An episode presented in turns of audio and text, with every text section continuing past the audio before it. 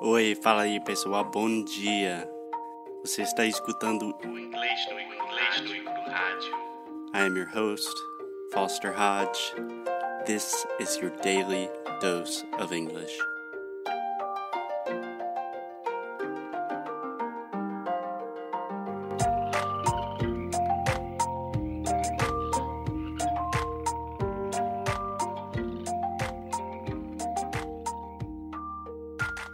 Hey, Alexia, how are you? I'm fine. It's a sunny day. I'm happy. A sunny day here in España. There's nothing to complain about. Yes. And today I thought that because yesterday we talked about England, it is impossible to think about Oxford and England and London without thinking about Harry Potter. Harry Potter. Everyone loves Harry Potter. I love Harry Potter. Alexia loves Harry Potter. Harry Potter. I not think I Potter. love Harry Potter more than Alexia, but that is an ongoing debate in our relationship. No, we like it the same way. Why do you have to win? I don't have to win. Yes. No, if you just make an objective comparison, who likes it more?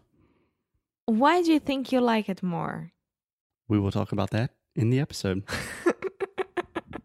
but first, Alexia, let's start with some basic Harry Potter um, trivia just to get people up to speed. Not trivia, but let's just talk about it. I don't like trivia. It's not trivia. Okay. Who's your favorite character? Ron. Ron. That was Mhm. very fast. What about yours? Ronald Weasley. So, why is Ron your favorite character? Um, he has a very good heart. He's like funny and at the same time smart. And I like Ron. It's my crush. It's your crush? Yeah. Huh, that's good for me. I think I can compete with Ron. Yeah.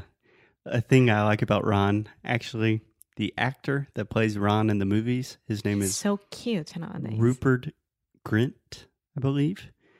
And I just remember watching an interview with Daniel Radcliffe, who plays Harry Potter. And Daniel Radcliffe said, Oh, yeah, I'm 100% sure that Rupert has not watched any of the movies.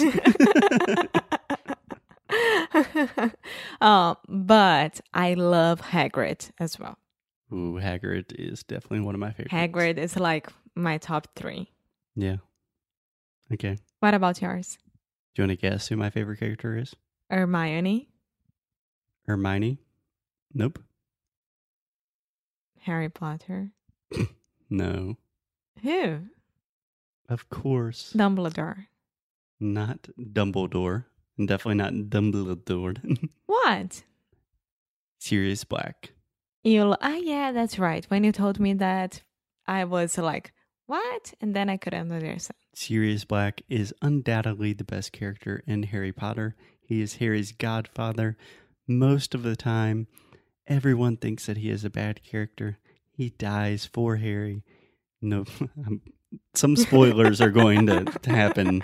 If you haven't read the books yet, I don't know what you've been doing for we, the last. We had to make an alert in the beginning of this. Yeah, spoiler alert. Okay.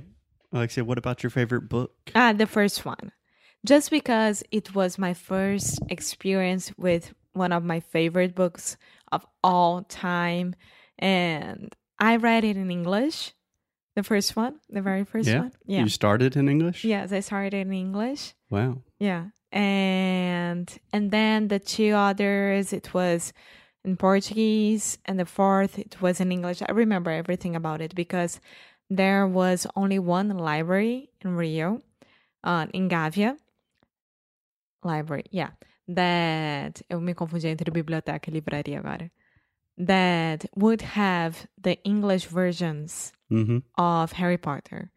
And it was always um how do I say like era sempre lançado primeiro. It was always released first in Perfect. English. Perfect. Yes, and I couldn't wait for it and it was always like that. Yeah. Yeah. Yeah.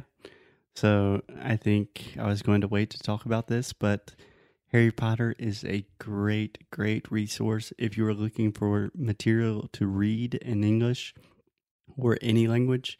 Because, first of all, if you're interested in Harry Potter, you probably love Harry Potter. You know the characters, you know the plot. So, for example, I have read book seven and I read it in English first, then I read it in Spanish, and then I read it in Portuguese.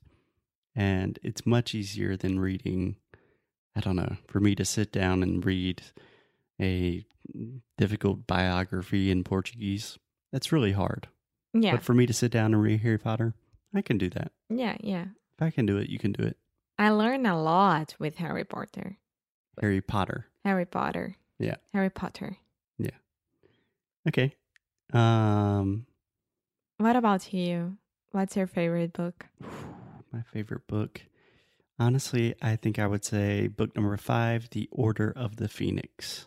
Uh huh. I'm obsessed with The Order of the Phoenix because it's this group for good. You know, it's this small group of people fighting evil, and that's very attractive to I me. want to rewatch all the movies now. yeah. I think book number 5 is probably the darkest Yes, Oh. it is. and I don't know, maybe that says something about me. um, but it was really, really good because we were at the same age as Harry Potter. we grew up with Harry Potter. Yes, and I could see myself inside of Hogwarts, you know? Yeah. And I could see myself taking the train and putting on the hat that would say, You're going to Gryffindor, you're going to. Sa- How do I say Sensorian? Sensory? Uh Slytherin. Sis, sl- s- what? Slytherin. Sli- Slytherin. Okay. So we have first the I sound, sli, Sl- and then the TH. Slytherin. Slytherin. Slytherin. Sli- Slytherin. Slytherin. Meu Deus. Okay, so let's go. We have Gryffindor. Gryffindor. We have Slytherin. Slytherin. The very innocent Hufflepuff Hufflepuff. and Ravenclaw. and Ravenclaw. Yeah. É, Hufflepuff, it's Lufa Lufa. I love that so much. Hufflepuff. Yeah. Yeah. so I have a question for you, Alexa. Be honest, okay? Are you going to be honest with me? if you were really at Hogwarts and you went to the sorting hat, what school do you think they would put you in? Gryffindor. Why? you have to see Buster's face looking at me right now. It's like Mm. you are under a light being judged. The only reason I am being so judgmental right now is I asked Alexia and all her Brazilian friends this same question when we were in Oxford, and every single person said Gryffindor. When was that? I wasn't part of this. No, I did it privately, individually. Yeah. Hey, what house do you think you'd be in? Gryffindor. Oh, yeah, you're awesome. You're brave. But You're valiant. You're smart. Wait a second. I have. I am a very caring person. I like to take care of the others a lot. Mhm. I'm- Just like the Hufflepuffs. Foster, what about you? I think I would be a Ravenclaw Why? because Ravenclaws are the I don't most remember the name in Portuguese. Ravenclaws are very intellectual. In general, a lot of people kind of don't like them because they think they're smarter than everyone else. Judging by the way I'm acting right now, it seems like a good fit. Enfim, let's move on. okay, so just one little last piece of information that I wanted to give Alexia. Everyone imagines that Harry Potter is inspired by London, Oxford, Scotland, and a lot of that is true. But do you know where the origin story of Harry Potter comes from? I know, but I won't say I'll fake. I'll fake right now. I don't. It actually comes from Porto. in Porto, Portugal. Portugal.